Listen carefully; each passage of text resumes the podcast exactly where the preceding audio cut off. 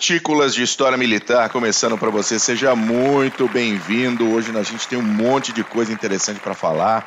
Notícias do fronte, algumas, algumas coisinhas de história militar também. E tem um monte de coisa acontecendo no mundo. Né? Isso daí, o negócio, o bicho está pegando. Mas eu só quero, antes da. Não para, antes da gente começar, quero falar para vocês, lembrar de se inscrever no canal do YouTube, dar aquele likezinho você conhece lá como é que funciona. E tem também uma outra plataforma de vídeo chamada Odyssey. O Mac vai colocar aí em algum lugar aí para vocês, odyssey.com, que é uma plataforma concorrente do YouTube e que não tem assim, né, toda aquela frescura do YouTube, que se você fala Isso. qualquer coisa, o algoritmo pega e não te monetiza e não te, não te coloca para para transmitir. Então a gente está no Odyssey também. Se você quiser começar a assistir lá pelo Odyssey também, dá um pulinho lá que tá cheio de conteúdo, viu? O negócio é o negócio é grande também, é grande. Então tá bom. Comigo, meus dois queridos, professor Renato Close e Glênio Madruga, tudo bom? Tudo bom, meus queridos? Saudações segianas. Saudações segianas. Não para, Bu, não para. Mac, meu querido, quantas vezes nós já falamos, nós já falamos aqui que não para, a bala continua comendo sempre, infelizmente. É da natureza humana e vai continuar. Apesar de que hoje tá rolando algo aí que nós vamos comentar que não é de hoje, né? Tá batido. O povo, tá vai achar que, é, povo vai achar que botei o PHM 70 de novo, tô escutando. Não, esse é o 93. De novo nós vamos falar. Vamos falar. Uh, mas antes a gente vai ter um momento de história militar. Uh, eu me deparei, assim, Segunda Guerra Mundial foi um conflito tão grande, tão extenso, que você tem muitas ações, uh, muitos, muitos fatos, muitas questões que você vai estudar Segunda Guerra Mundial a sua vida toda e não vai conseguir encontrar tudo. E eu encontrei um, uma história de um contratorpedeiro americano chamado USS Aaron Ward, que eu achei que vale a pena a gente trazer aqui para vocês, tá? Esse contra-torpedeiro Aaron Ward, Aaron Ward foi um contra-almirante da Guerra Hispano-Americana e esse foi o terceiro navio da Marinha com esse nome. E ele foi lançado em maio de 44 e apesar dele ser um contra-torpedeiro, ele ficou designado como um lançador de minas ali em julho. Fizeram umas mod pequenas modificações naquilo que era necessário, pegaram o menino e Pum, Teatro do Pacífico. Zarparam com ele. Zarparam com ele. Ele deu suporte ao desembarque de tropas em Okinawa, também passeou ali em Saipan, nas Marianas, e no fim de abril de 45 ele retornou para a região de Okinawa uh, como, como parte né, da, da, das, das estações de radar contra os ataques aéreos. Né? Você, tinha, você tem uma série de navios com seus radares funcionando em pontos específicos para tentar ter um, uma informação mais, mais clara de se você, quando você está recebendo ataques aéreos ou não. E ali no finalzinho de abril, comecinho de maio, até ali o dia 3, o tempo ficou fechadão, não tinha como, como, como ter muito ataque aéreo, teto, não tinha teto de voo. Mas no dia 3 de maio o tempo melhorou, o tempo abriu e os japoneses vieram para cima. Tá? Não podia perder e oportunidade, né? Não podia perder oportunidade e foram para cima da, da frota que estava ali uh, em volta de Okinawa. Uh, nesse. Por que, que essa história é importante? Porque esse navio, vocês vão ver durante a história, ele recebeu muitos impactos diretos de kamikaze. Eu estou falando de um contra-torpedeiro. Né? É um navio relativamente pequeno, não é, não é um grande cruzador, um grande encoraçado. E a história dele é ele sobreviver a tudo que eu vou contar para vocês agora, tá? Uh, então, em 3 de maio, o tempo melhorou, começaram os ataques novamente sobre toda a frota estacionada ali uh, em volta de Okinawa, e duas aeronaves japonesas se voltaram contra o Aaron Ward. Já, entenda, todo mundo ali já como kamikaze, tá? Não, não era, era realmente o, Não era só bombardear, suicida. né? Não era só bombardear. Duas aeronaves japonesas se voltaram contra o Ward. O Ward abriu fogo com as suas antiaéreas, uh, mais ou menos quando os aviões estavam a mais ou menos 6 mil metros de distância, e conseguiu atingir os dois aviões e não permitir que eles ultrapassassem. Então, uh, o primeiro caiu a mais ou menos 100 metros do navio, E o segundo, a mais ou menos mil metros do navio, ele foi atingido e caiu no mar. Então são dois ataques kamikazes iniciais que o Ward conseguiu uh, evitar que o atingisse. Alguns minutos depois, um terceiro kamikaze veio pela popa e atacou o Ward. Tá? E apesar de todo o trabalho das antiaéreas, eles não conseguiram impedir que esse kamikaze os atingisse. Mas o kamikaze soltou, liberou a bomba que estava uh, na sua barriga e também atingiu o navio. Tá? Então a bomba quebrou o casco abaixo da linha d'água, explodiu na sala de máquinas e o avião atingiu a superestrutura do navio, espalhou fogo, saiu fudendo com tudo naquele pequeno contratorpedeiro. Embaixo, a bomba ela inundou o motor, né? O, o, a explosão da bomba causou inundação do motor, rompeu o tanque de combustível, incendiou o óleo, cortou as conexões de direção do leme com a ponte de comando e emperrou o leme naquele momento é todo à esquerda, e a velocidade caiu para 20 nós. Tá? Então foi uma, um belo de um estrago inicial. Então nós temos três kamikazes que atacaram o Ward e um que teve um que passou. sucesso, um passou. Durante os próximos 20 minutos, eles tiveram um pouco de sorte, porque nenhum ataque aconteceu sobre o Ward e a tripulação está lá, pagando incêndio, né, reparação de danos, conseguiram reparar o controle do Neme, mas a manobrabilidade dele ficou ainda restrita. Ele não voltou a ter total manobrabilidade. Em volta do Aaron Ward, as outras embarcações estavam também sofrendo ataque de kamikazes. O USS Little que também um, um, um pequeno contratorpedeiro foi atingido por cinco kamikazes e afundou. Mais dois navios de desembarque também afundados pelos kamikazes. Então o pau está torando em volta deles. Fogo no navio, o pessoal reparando, tentando fazer com que, com que o navio pudesse continuar a, a se defender. Navio parado é navio morto, basicamente. Então, mais dois kamikazes começaram a sua descida para fazer o ataque sobre o Ward e, mas as, as antiaéreas conseguiram derrubar esses dois também antes de atingir o navio. Tá? Então nós tivemos aí cinco ataques e um que teve sucesso. Aí temos mais dois kamikazes atacando o Ward. Você imagina que é um chegando, vem outro, vem outro, vem outro, e as antiaéreas ali ficando, paravam, com, né? ficando com a barra de tiro vermelha já. Mais dois kamikazes atacaram o Ward, o primeiro visando a ponte, ele foi acertado pelas antiaéreas no meio do caminho e acabou forçando o avião, acabou forçado em direção à parte posterior do navio, acertando a este bordo, a parte da popa, tá? Então esse, apesar de não ter acertado a ponte de comando como ele queria, ele acabou acertando efetivamente o navio a este bordo. Então são seis ataques e dois kamikazes que passaram. O segundo veio a bombordo e bateu direto no convés principal, e antes conseguiu lançar a bomba. Então ele caiu no convés principal, a bomba, a bomba bateu na, na parte dianteira do navio e explodiu também. Então são sete ataques Caralho. e mais três kamikazes que passaram, tá? Aí mais um kamikaze que não tinha sido avistado, porque você imagina, já tá todo mundo tentando pegar o que dá para pegar. E teve um que não foi avistado, então ele veio absolutamente sem qualquer sem qualquer oposição, atingiu a antepara do convés do navio, causou uma porrada de incêndio. Então você imagina como que não deve estar o, o, a, toda, toda a superestrutura do navio, que já teve quatro hits com kamikazes e duas bombas. Tá? Então são oito ataques e quatro ataques que passaram. Mais um kamikaze passou, carregado de bombas, colidiu com a torreta número 2, explodindo tudo à sua volta na proa do navio tá? Uh, não, eu falei 8 e 4, né? Sim. Aí teve mais dois. Um a bombordo com a superestrutura novamente e esse segundo carregado de bombas com a torreta número 2. 10 ataques e 6 sucessos.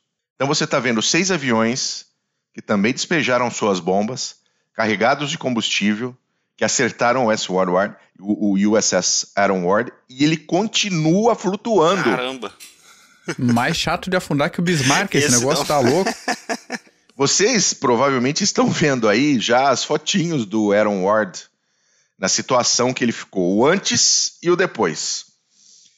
Durante a noite, aí os ataques cessaram e durante a noite a tripulação lutou para conseguir salvar o que sobrou do navio. E aproximadamente às nove da noite, o USS Shannon rebocou o Aaron Ward E na manhã de 4 de maio ele chegou até a ilha de Keramareto, onde ele iniciou reparos. Ele permaneceu lá de 4 de maio até 11 de junho, quando ele partiu por suas próprias forças para os Estados Unidos, chegando em Nova York em agosto. Esse aí é Esse- difícil, viu? Esse, falou: não vou, não vou morrer, não. Poxa, tem que ter Gente- um filme. Não é possível. São 10 ataques de Caramba. kamikazes e seis ataques que conseguiram passar pela, por toda a tentativa de, de serem impedidos pelas antiaéreas e o, e o cara não afundou, velho. Tem porta Ele se recusou a afundar. Teve navio que afundou por muito menos. Muito, muito, Muito menos. menos. Por Muito menos. Tem embarcação Caramba. contemporânea que já afundou no porto, né? Parada. É verdade. Quanto mais em verdade. combate. É verdade. Exatamente. Já, já tivemos embarcações aqui na América do Sul, aqui não sei onde aí, Brasil, Argentina, que, que afundou, afundou docado. Ô, louco. E ele chegou em Nova York em agosto e ele foi vendido para sucata em 46, afinal a guerra já tinha acabado e os Estados Unidos tinham um zilhão de embarcações naquele pós-guerra e obviamente naquele momento não eram necessários, mas de qualquer maneira o Aaron Ward recebeu a Presidential Unit Citation por seus serviços Mereceu. durante a SGM. Caso, meu amigo, você não saiba o que é a Presidential Unit Citation, se você já assistiu Band of Brothers, você sabe que a 101 recebeu a sua Presidential Unit Cita- Ci- Citation, aquela ribbon azul que fica no, no, no alto e que eles recebem depois do desembarque da Normandia. Vocês vão lembrar da cena no, no, no, No pub, não era? no pub, exatamente, a cena no pub. Ele foi vendido então para Socata em 46, mas a sua âncora está em exibição na cidade de Elgin, em Illinois, como recordação da sua extrema vontade de se manter E- esse vivo foi- e flutuando. Esse foi enjoado mesmo. Cara, esse Boa. foi enjoadão. USS Aaron Ward. Boa. Realmente. E depois a- o nome Aaron Ward foi inclusive retirado das listas de, de- de nomes para embarcações dos Estados Unidos. Esse foi o último USS Aaron Ward, um contratorpedeiro lançador de minas que se recusou a morrer. Merecido. Penduraram o nick dele. Muito justo. Nick pendurado. Nick, camisa, camisa, camisa aposentada. É isso aí. Isso. Camisa aposentada, muito bom. Agora vamos, vamos para os dias atuais, que né, tudo está acontecendo ao mesmo tempo agora. Ô, ô Paulos, fala aí, eu sei que o Boko Haram tá, tá, Tá se- todo excitadinho, né? Tá. Poxa, na verdade, o, o- que ocorreu foi uma dança de cadeiras, de, uma dança de lideranças ali na insurgência, na- no, vamos dizer assim, no, nor- no nordeste da Nigéria. Então, desde 2009 que nós escutamos do Boko Haram, nós vamos se lembrar que em 2002 eles surgiram, eh, mas na verdade era contra a educação ocidental. 2009 resolveram pegar em armas. Aí o Mohammed Yusuf, que criou, morreu. E entrou Abubakar Shekau. Esse é aquele líder que lembra das garotas sequestradas em 2014? Sim, sim, com Esse- certeza. Esse mesmo. Ele morreu. Morreu! semanas Ei, atrás. Que beleza, Morreu. foi sentar no colo do capeta. Morreu, na verdade, ele se matou para não ser capturado. Agora, olhem a história. Por que, que essa dança de cadeiras? Porque agora nós temos a liderança do Estado Islâmico do Oeste Africano, uma filial do Estado Islâmico, e eles agora conquistaram o terreno, território do Boko Haram. Então, vamos dizer que é uma briga interna, porque eles, o Boko Haram é, jurou lealdade ao Estado Islâmico em 2015, mas em 2016 eles se separaram, brigaram, ficaram de mal. Então, o Boko Haram, que sempre comandou a, a- a insurgência naquela área, então o que, que, o, o, que os Estados o Estado Islâmico fez? Matou o líder. Quer dizer, tentou matar, né? Ele se matou para não ser capturado. Então, foi quase que cinematográfica a, a, a cena. Eles contam, porque toda a história de conquista são soldados que foram treinados apenas em certos locais como Síria, Líbia, Somália, só Só gente local, boa. po- só local porreta. Então foram treinados em diversos foi um treinamento de primeira, é, o que eles falaram, o que hoje o Estado Islâmico, que o dinheiro pode comprar, na verdade. Então, eles treinaram em, desde medicina de combate até tecnologia de informação, espionagem, inteligência, engenharia de combate. Treinaram um monte de gente. Mandaram para o Lago Chad. O Lago Chad é ali na divisa de Nigéria, o Chad, um lugar perfeito para recrutamento porque não tem influência do Estado. O Estado não chega lá. Então, recrutaram, treinaram essas pessoas e atacaram a floresta de Sambisa, que é era o reduto do Boko Haram. Então, eles atacaram, é, conquistaram todo o território e agora eles estão alojados na floresta de Sambisa porque eles querem evitar os ataques aéreos. Então, já estão treinados para caramba, já, já. já sabem é, é, o que está acontecendo. E agora a liderança na região está nas mãos do Estado Islâmico, o líder Abu Musab al-Barnawi. Sei quem é que é esse fera, não. É outro lá. Mas nós temos essa mudança.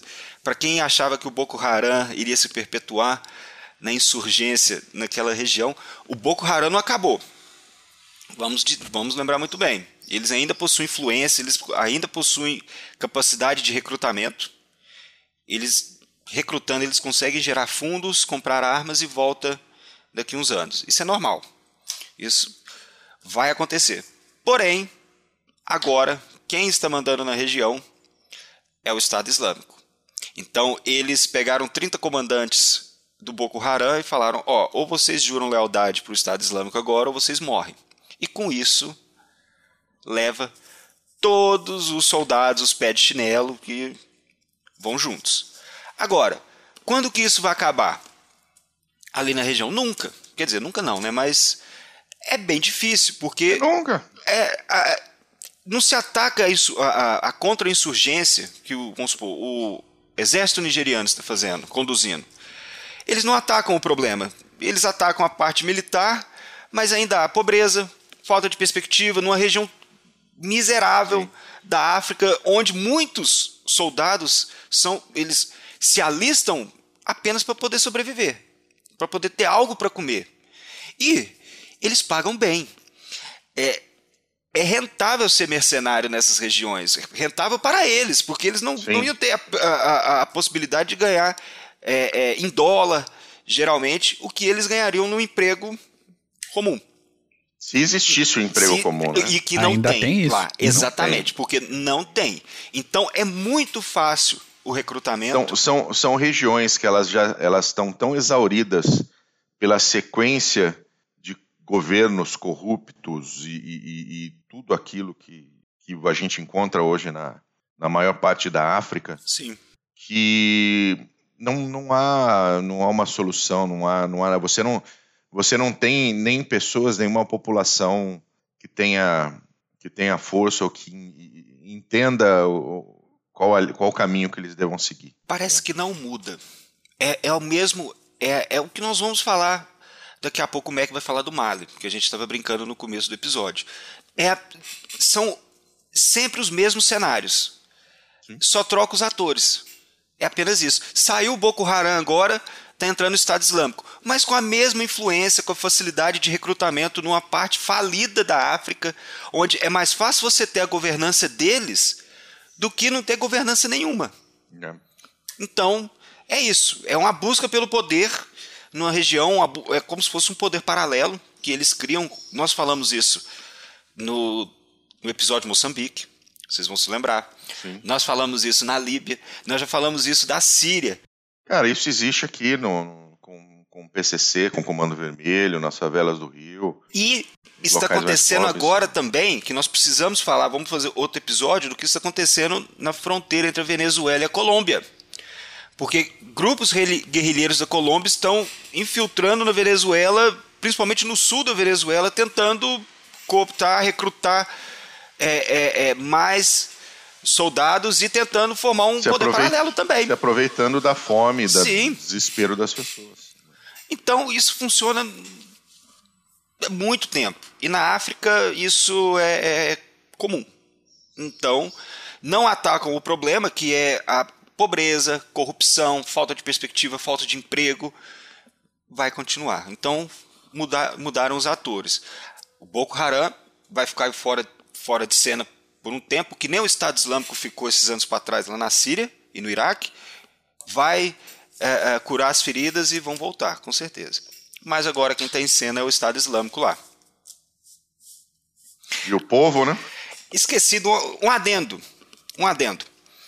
É, infelizmente, o Departamento de Estado americano precisou é, dizer que, infelizmente, os soldados do Estado Islâmico não são elegíveis para receber a recompensa por ter matado o Shekau. Porque eles queriam recompensa de 7 milhões de dólares que o Departamento de Estado americano iria pagar para informações e a morte do Abubakar Shekau. Então eles mataram e falaram: agora eu quero nossa recompensa aí. O Estado, então o Departamento de Estado falou: não, não, vocês não é assim que funciona. Tem um Twitter, eu até manda pro Mac para ele botar aí na, na edição do Departamento de Estado falando que não, vocês não são elegíveis para receber a recompensa de 7 milhões de é, dólares. Okay? Não vamos financiar o terrorismo Isso. assim. Eu acho é, que eles a gente, deveriam. A gente, a gente financia de outro jeito, mandando 280 milhões para o Hamas. Na verdade, mas eu mais acho 7 que... para vocês não dá eu acho que eles deveriam falar, não, realmente nós vamos pagar, mas tem que vir aqui buscar. é, melhor. Ó, pode, pode vir aí, mas tem que vir buscar. Tem que vir assim, buscar, te damos em, em, em, dinheiro vivo. É. Nota de 100 novinha. Mas vai ter que vir aqui. Bom. Beleza, obrigado, meu querido Paulo Zomec. Ope. O Mali. Vamos de malha então, vamos começar. Primeiramente, saudações cavalarianas. Você achou que não ia ter saudações cavalarianas hoje? Eu esqueci de falar que você é o mais bonito de Santa. Catarina. Falei. Tem no início, no meio do episódio, mas sempre tem. Golpe de Estado no Mali, mais um daqueles momentos assim. Já temos episódios sobre isso, parece. Não, não é repetição, é. Deja vu, no caso do Mali. Né? A gente. Verdade tinha falado em golpe no ano passado, sob o comando do coronel Assimi Goita. E o negócio esquentou nesses últimos dias. Esse homem aí é brabo, viu? Aham. Uhum, porque o presidente Bandal e o primeiro-ministro Mokhtar Ouani foram presos na segunda-feira passada, porque, segundo o Goita, aconteceu aí um reajuste de cargos e de funções no governo, e o Goita não foi consultado sobre o assunto. Ele ficou puto e mandou prender o presidente e o primeiro-ministro. A situação agora está um pouquinho mais calma. O presidente renunciou e o Goita se autodeclarou presidente para resolver o problema que ele descobriu. Pô, é fácil. é bem tranquilo. Tranquilão. E, segundo ele, as eleições vão acontecer normalmente no ano que vem, conforme já tinha sido planejado, porque o governo atual é um governo de transição para o comando civil do país. Isso a gente fala naquele nosso outro programa lá. Uhum. E a Exatamente. gente escolhe se vai acreditar nisso ou é igual não. o governo provisório pós uh, uh, golpe da República em 1889, né? Exatamente. Exatamente. O governo provisório do, do Marechal Deodoro censurou, não permitiu ninguém falar porra nenhuma. É uma maravilha. A mesma coisa. Já que a gente está falando de Mali, vamos emendar com a Síria. Eleições livres e sem qualquer chance de corrupção. Ah, é no, 95,1% 95, dos votos. Para a reeleição de Bashar al-Assad. Para quem disse que ele tava na merda, hein? Aham. Uhum. Porra. O Assad está no cargo desde julho do ano 2000 na Síria e também comanda o Partido Socialista Baath Sírio. O Putin já mandou os parabéns pela vitória democrática nas urnas. É a mesma vitória que o Putin tem, né, todo ano. Exatamente. Ele é presidente e primeiro-ministro. Presidente e primeiro-ministro. Presidente e primeiro-ministro, né? Me lembra o Jô Soares, casa separa, casa separa. Não é? Não, não, não muda, não muda. É só um. Mac, você estava falando, a gente estava falando do Mali, só uma informação. Macron falou que vai tirar as tropas de lá. Ah, é? Não vi esse. O golpe de Estado. Nove, falou, pô, nove meses depois, outro golpe, o mesmo cara. Então, ameaçou tirar as tropas. Então, aí a coisa vai esquentar lá. Vai, vai. Porque, então, vamos ver. E da Síria? Poxa, eleições livres, democráticas, é isso aí. Bashar al-Assad. Ele, quem disse que ele tava na merda, porra, Assad, não vai durar esse final de ano, pô, vai tirar ele. Uhum. Tá aí. Tá aí. É, depende de quem o Putin quer lá. Se o Putin Sim. ainda quiser o, Assad, ele vai continuar lá. Da mesma coisa com o Lukashenko. É, exatamente. Já que você puxou o Lukashenko, Dom Paulo. Lukashenko resolveu interceptar um voo comercial da Ryanair esse, essa semana. O voo ia para Vilnius e botou o avião no chão e prendeu um jornalista que, por coincidência, é opositor político dele, um camarada chamado Roman Protasevich. A história é um pouquinho complicada. As autoridades lituanas dizem que aconteceu um conflito entre o Roman e a tripulação, mas a equipe do aeroporto de Minsk disse que eles receberam um alerta de bomba a bordo.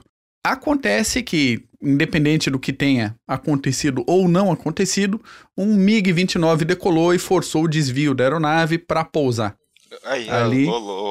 Apesar da aeronave estar muito mais perto de Vilnius do que qualquer aeroporto na Bielorrússia. A União. Europeia é começou a reclamar demais, exigir a soltura do sujeito, mas a Bielorrússia é quintal do Putin, né, o, no- nosso malvado favorito.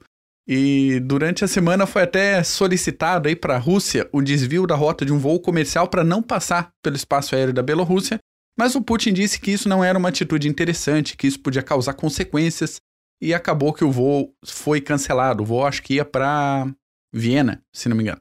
A União Olha como que é Europeia, a coerção, né? ah, de leve, de leve. Nossa.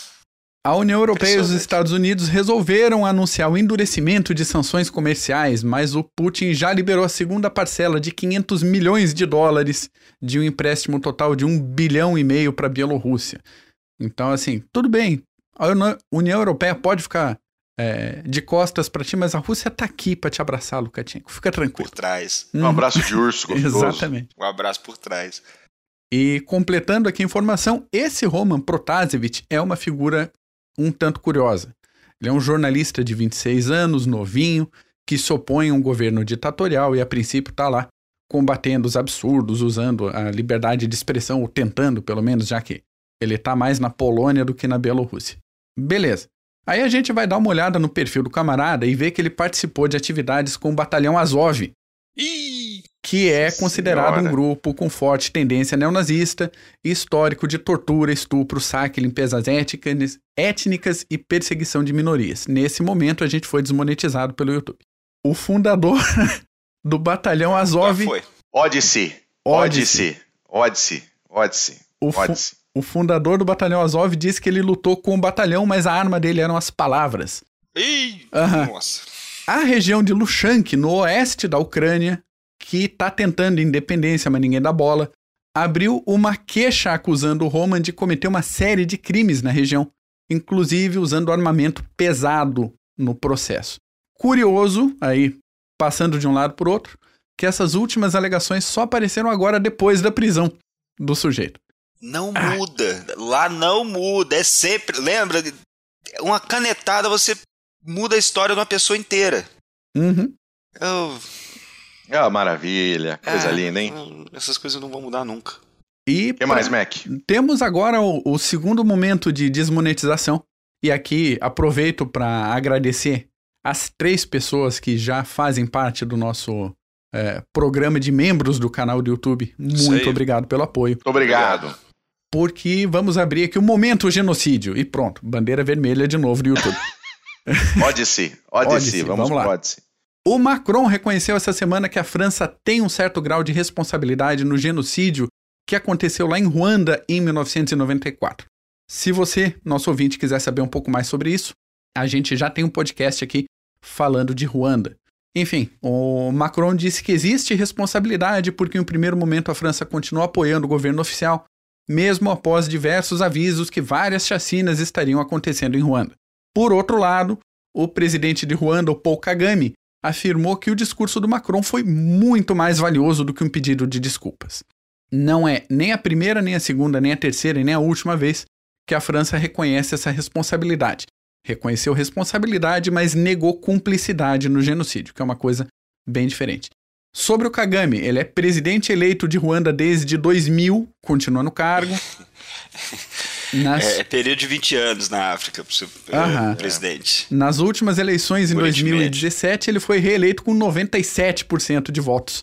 Olha que maravilha, em hein? outra eleição democrática totalmente limpa. Será que já dá pra pedir indenização pra França? Não sei se já tem ou não. Ah, daqui a pouco vem. Daqui a Né? pouco vem. Daqui a pouco vem. Daqui a pouco vem. Já tem várias acusações que o Kagame tá mandando assassinar opositores que estão fora do país.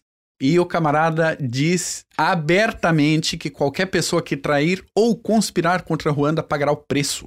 Me parece, aqui Beleza. posso estar errado, posso estar enganado, que cada vez que a coisa aperta pra ele dentro de casa, ele levanta esse negócio da responsabilidade internacional sobre o genocídio, ma- mas, mas pode ser só impressão minha. Eu posso estar sendo maldoso, Ah, é Né, que nem, é que nem- é, isso é normal, né? né? Quando, quando, o caldo, quando o caldo engrossa, Uhum. É. é normal, igual aqui do lado aqui. Malvinas são Argentina. Exato. é, quando o caldo engrossa, Toda você vez que não um... tem, não tem dá, dá o que comer pra ninguém. Isso é uma das estratégias mais antigas que existe para você, é, é, opinião pública caindo em cima tal, você faz um apelo, oh meu É. Deus do céu, e todo mundo volta. É Só pra aí. lembrar que Malvinas não existem, né? É um local fictício. Igual é um Nárnia. set, é um set de filmagem. Igual Nárnia. Bom, falando em genocídio, já que a gente já foi desmonetizado mesmo, dane-se. Essa semana, a Alemanha reconheceu que conduziu atividades de genocídio contra os povos Herero e Nama na Namíbia entre os anos, principalmente entre os anos de 1904 e 1908, durante o período colonial.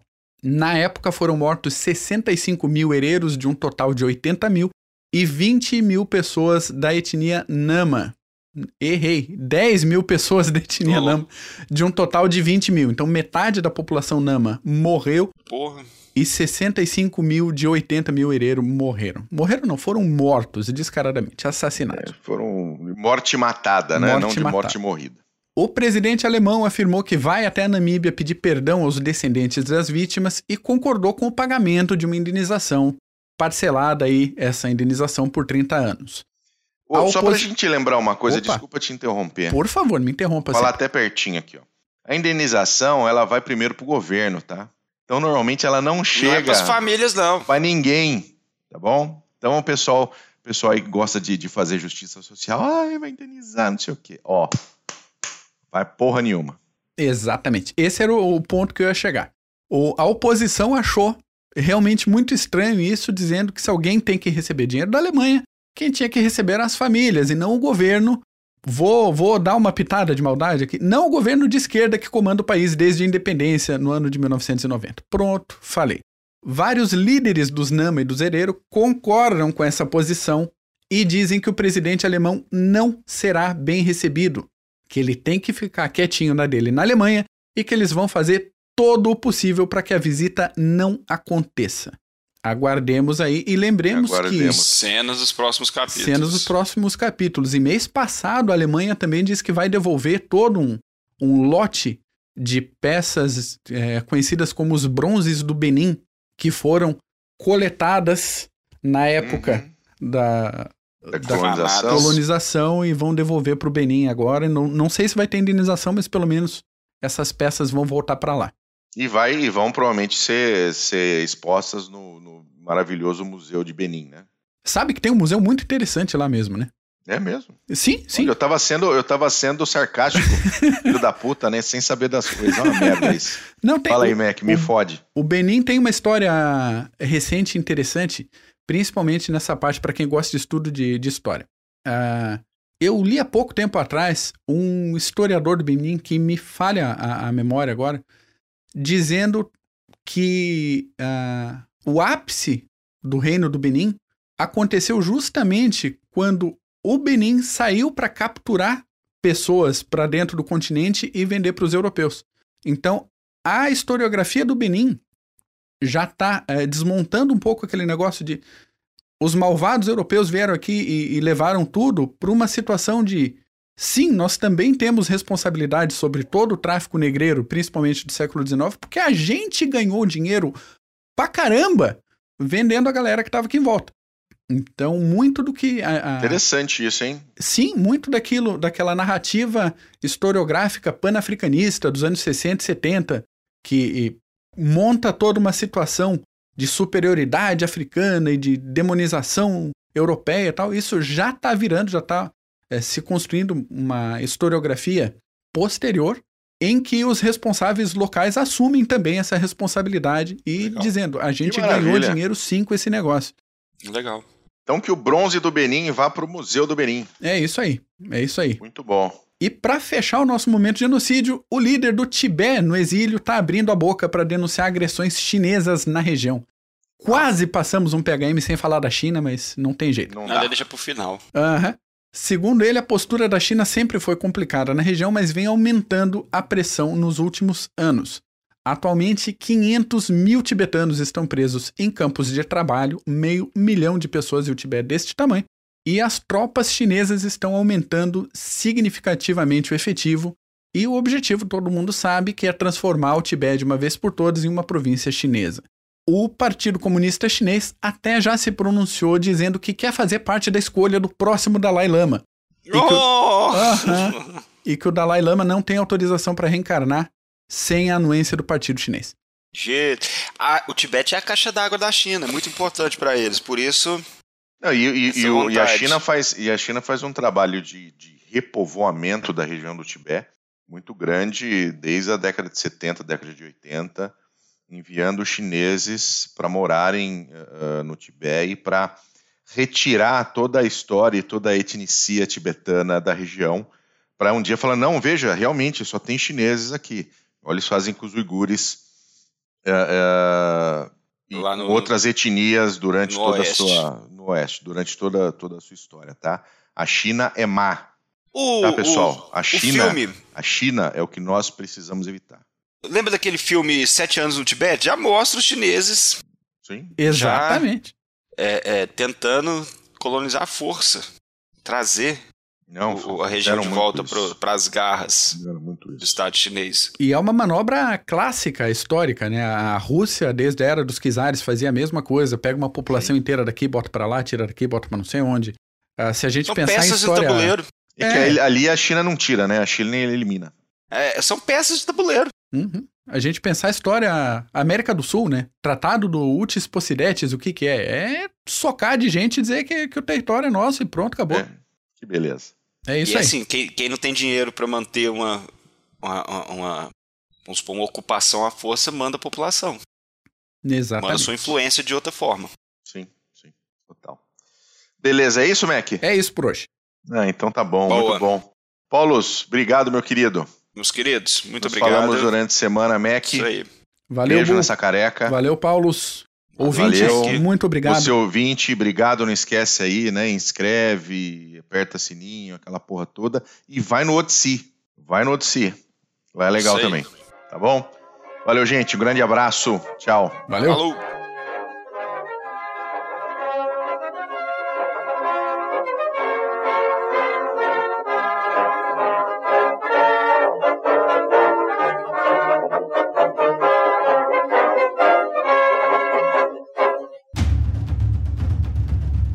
O processo de internacionalização das empresas vem colocando cada decisão institucional à prova. E para ter destaque nesse cenário cada vez mais dinâmico, é necessário que o profissional compreenda questões políticas, geopolíticas, estratégicas, diplomáticas, jurídicas, sociais e éticas. Nesse sentido, a Columbus, pós-graduação de alta performance, promove o curso de Relações Internacionais e Diplomacia Empresarial este curso é coordenado pelo professor Marco Túlio Delgobo Freitas e é voltado para profissionais que trabalham em um contexto internacional ou queiram atuar na área de relações internacionais. Se a sua área de atuação for direito administrativo ou gestão estratégica de marketing, a Columbus também tem cursos de pós-graduação que vão te ajudar a desenvolver habilidades e competências para sair na frente como um profissional completo e dinâmico. Acesse o site columbuseducacional.com.br. Informe que conheceu os cursos através do podcast Clube dos Generais e garanta 10% de desconto.